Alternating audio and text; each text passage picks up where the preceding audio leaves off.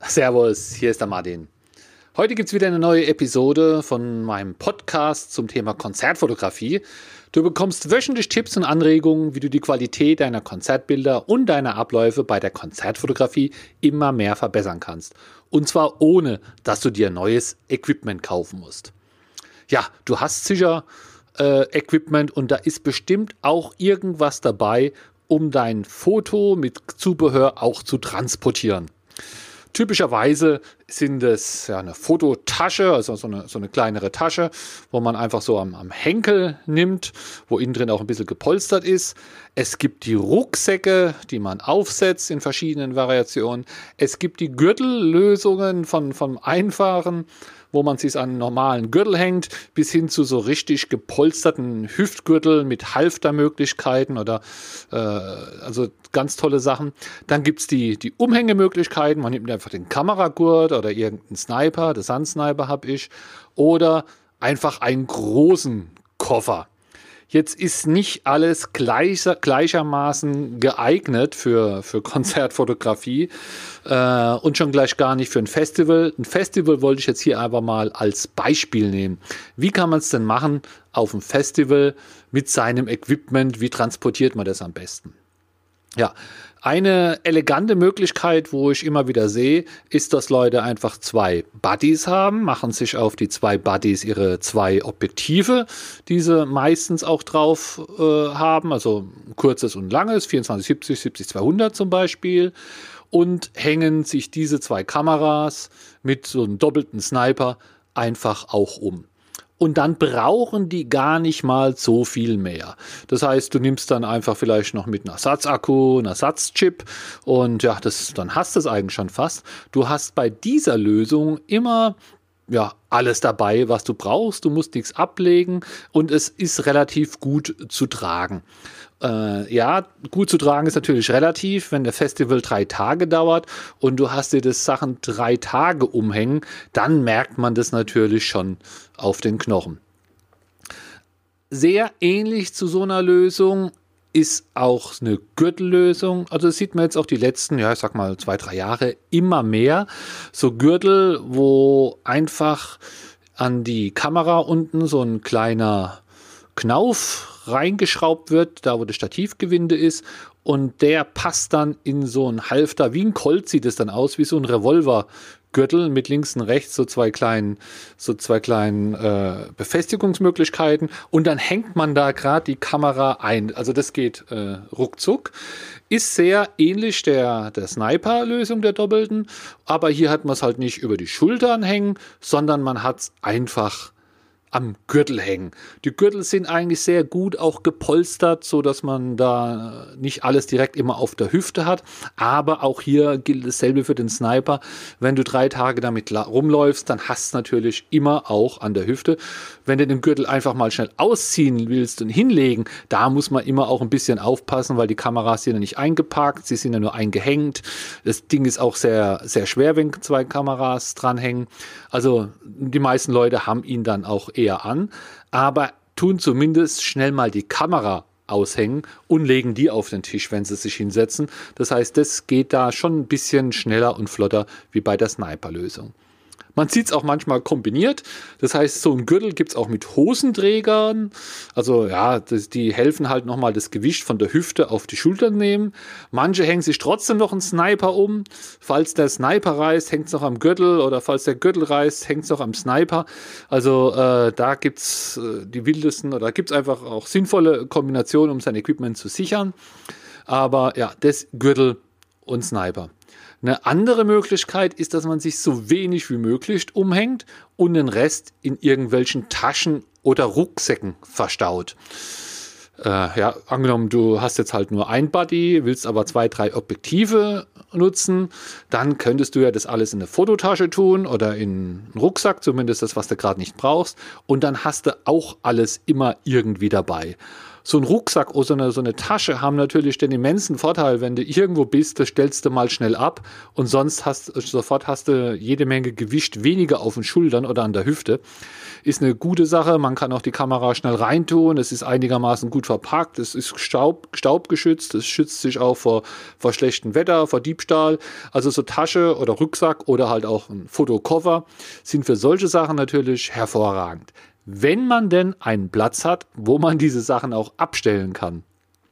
Das heißt, wenn es da so einen Presseraum gibt, da kommt man dann eingerollt mit seinem Koffer, man nimmt sich raus, was man braucht, man hat zehn Meter zur Bühne, fotografiert, dann wieder zurück in den Presseraum, da steht der Koffer wieder, dann ist es eine tolle Sache, dann hat man da wirklich äh, kurze Wege und kann immer nur das mitnehmen, was man gerade braucht. Wenn man jetzt aber auf so einem Festival ist und da ist kein Presseraum oder der ist sehr weit weg und dann hat man den Rucksack oder eine Tasche, dann geht man in den Fotograben, dann muss man schon für seinen Rucksack und Tasche irgendwo einen Platz suchen. Ja, oft ist da auch in der Nähe des Security so ein bisschen Platz zwischen den Boxen, die Leute stellen es ab, aber es ist halt immer auch ein gewisses Risiko, wenn man irgendwann seine Tasche da wiederholen will und sie ist weg, ja, dann, dann ist er halt weg und wenn da irgendwas drauf fällt oder passiert, dann, dann kann es da auch Schaden nehmen.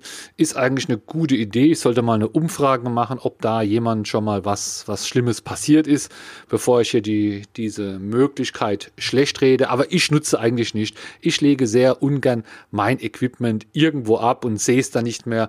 Oder im dümmsten Fall muss ich hinlaufen an die Tasche oder an den Rucksack, um mir die Sachen äh, rauszuholen, würde ich Zeit verlieren und den Rucksack auflassen im Fotograben.